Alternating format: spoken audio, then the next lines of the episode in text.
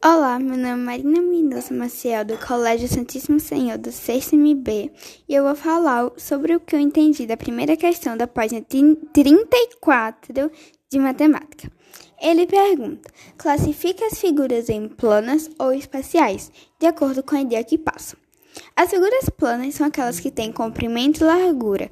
Então eu vou observar as figuras que tem na primeira questão e vou ver quais têm comprimento e largura. Já as figuras espaciais são as que têm comprimento, largura e altura. Então eu vou observar as que têm comprimento, largura e altura e vou marcar como espaciais. Algumas dúvidas que algumas pessoas devem ter na letra F, que podem ser tanto espaciais como planos. Você pode ver elas do jeito espaciais quando você pega elas na mão, que dá para perceber que elas têm é, uma altura.